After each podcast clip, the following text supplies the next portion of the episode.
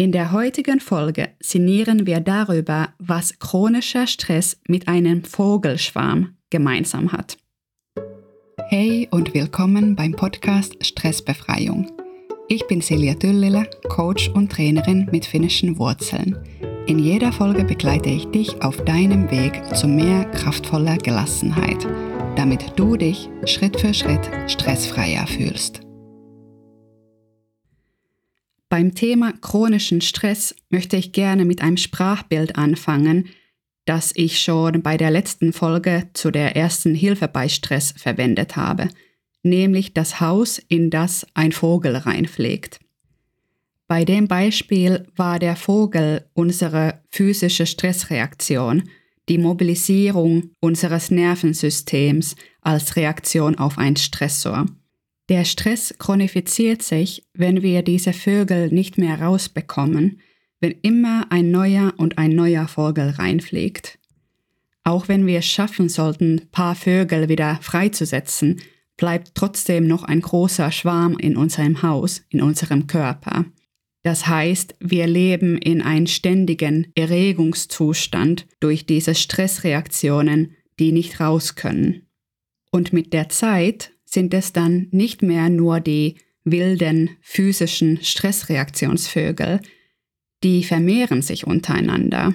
Sie kriegen Nachwuchs, zum Beispiel Stressgedankensittiche oder Interpretations- und Glaubensatzamseln, Verhaltensmustermeisen, negative Emotionspapageien und was auch immer da alles an neuen Vogelarten entstehen kann, wenn es so richtig chaotisch wird. Und das Ding bei diesen neuen Vogelarten, die entstehen bei den ganzen Nachwuchs, ist, dass das sind keine wilden Vögel mehr. Die sind in deinem Haus geboren und aufgewachsen und die dann rauszukriegen, die zu befreien und rauszufördern, ist noch um einiges schwieriger als die wilden physischen Stressreaktionsvögel. Dieser Stressvogelschwarm in deinem Haus wird immer größer und das muss nicht viel mit der tatsächlichen Menge an Stressoren zu tun haben, an den angenommenen Gefahren, die wir in unserem Alltag erleben. Unterschiedliches kann zu einem chronischen Stresszustand führen. Es kann sein, dass du dich sehr gut um dich sorgst und jeden Tag die physische Stressreaktion entlädst. Du signalisierst jeden Tag immer wieder aufs Neue dein Nervensystem, dass du zum Ende des Tages in Sicherheit bist und dass alles gut ist. Doch wenn du morgens aufwachst und derselbe Stressor wartet auf dich und das jeden Tag, Tag ein, Tag aus, ist es so, als ob du jeden Tag diesen einen Vogel aus dem Haus rausfördern würdest, würdest sagen, wunderbar, du bist frei, tschüss, viel Spaß in der Natur. Und nächsten Morgen würde der direkt wieder reinfliegen und du wärst jeden Tag damit beschäftigt, denselben Vogel rauszukriegen. Und dieser Vogel, der würde sich mittlerweile ziemlich gut in deinem Haus auskennen. Also der würde sich dann auch vielleicht verstecken oder der würde direkt in die anderen Räume reinfliegen, weil der sich bestens auskennt. Und es würde jeden Tag schwieriger werden, diesen Vogel wieder rauszukriegen. Hinzu kommt noch, dass während du dich um diesen einen Vogel kümmerst und viel Zeit dem widmest, den aus dem Haus rauszubekommen, schaffen es dann wiederum andere Vögel in der Zeit rein in das Haus. Du hast gar keine Zeit, sich um die zu kümmern. Es könnte zum Beispiel sein, dass du eine Situation auf der Arbeit hast oder auch zu Hause, die dich lange Zeit begleitet und auf die du mit großem Stress reagierst.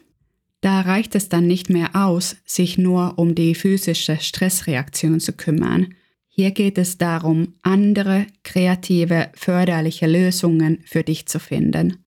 Dann ist es definitiv an der Zeit, sich mit dem Stressor, also mit der angenommenen Gefahr, vertieft auseinanderzusetzen. Eine Chronifizierung kann aber auch mit unterschiedlichen Stressoren, die sich abwechseln, erfolgen. Das passiert, wenn wir unsere Stressreaktion, dieses Bedürfnis nach einer Aktion unterdrücken. Das kann aus unterschiedlichen Gründen passieren, also zum Beispiel, weil wir uns ein Nutzen davon versprechen, dass wir unsere Stressreaktion nicht laufen lassen. Es könnten soziale Gründe sein oder auch Sicherheitsgründe. Wenn wir zum Beispiel aufgeregt und gestresst vor einer Präsentation oder einer Prüfung sind, jedoch dafür Geld bekommen oder das für unsere Weiterbildung brauchen, unterdrücken wir diese Mobilisierungsreaktion in unserem Körper, auch wenn unser Nervensystem uns anschreit, wir sollen gefälligst wegrennen und uns irgendwo verstecken, statt diese Präsentation zu halten oder die Prüfung zu schreiben, unterdrücken wir dies und bleiben an der Stelle.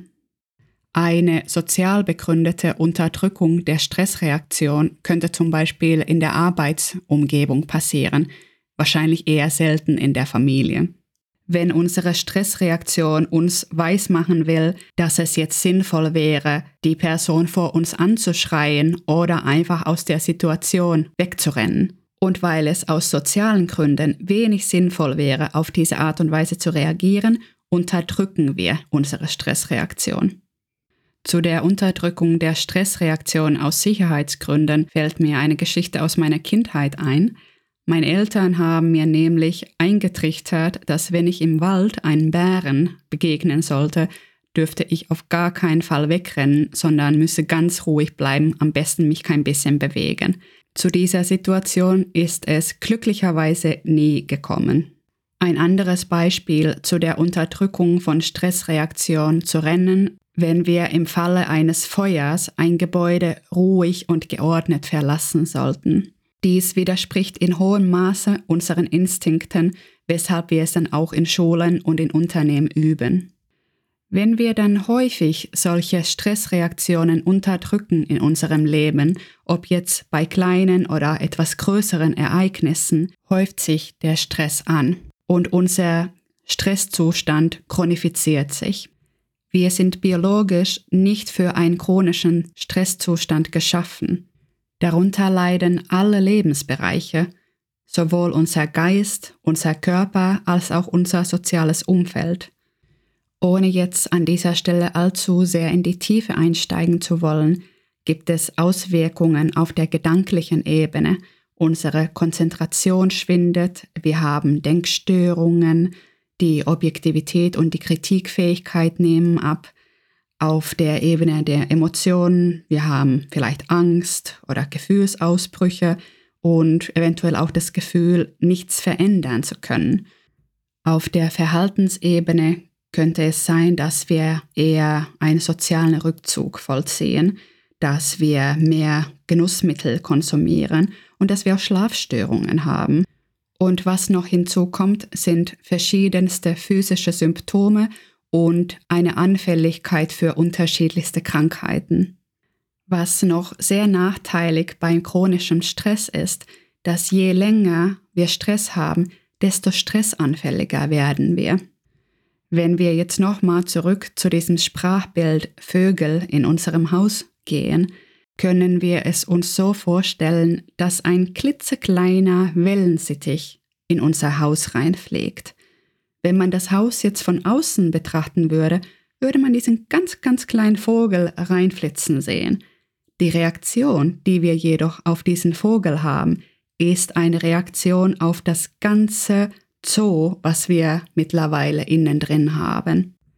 Die Reaktion auf diesen einen Stressor kann dann so sein, als ob wir mit Kanonen auf einen Wellensittich schießen.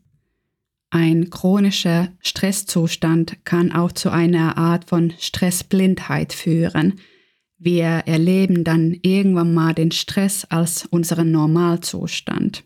Vielleicht denken wir uns auch irgendwann, dass wir es gar nicht verdienen, in einem Haus ohne einen Vogelschwarm zu leben. Oder wir stecken in einem Umfeld fest, wo so viele Stressoren auf uns einprasseln, wo so viele Papageien in unser Haus reinfliegen, dass wir es einfach nicht schaffen, dem hinterherzukommen. Oder wir brauchen Hilfe, um mit den Stressoren umzugehen. Für uns allein ist es gerade mit dem Vogelschwarm einfach zu viel. Oder vielleicht was ganz anderes. Doch wenn wir lange unter chronischen Stress leiden, werden wir erschöpft. Wenn du jetzt über den Stress in deinem Leben reflektierst, woran liegt es, dass die Situation nicht noch schlimmer ist? Woran liegt es, dass dein Haus nicht noch voller Vögel ist? Mit dieser Frage beende ich die heutige Folge. Nächste Woche machen wir dann ein Abstecher in das Thema Werte und Stress. Was haben unsere Werte mit unserem Stresserleben zu tun? Danke, dass du heute dabei warst und bis zum nächsten Mal.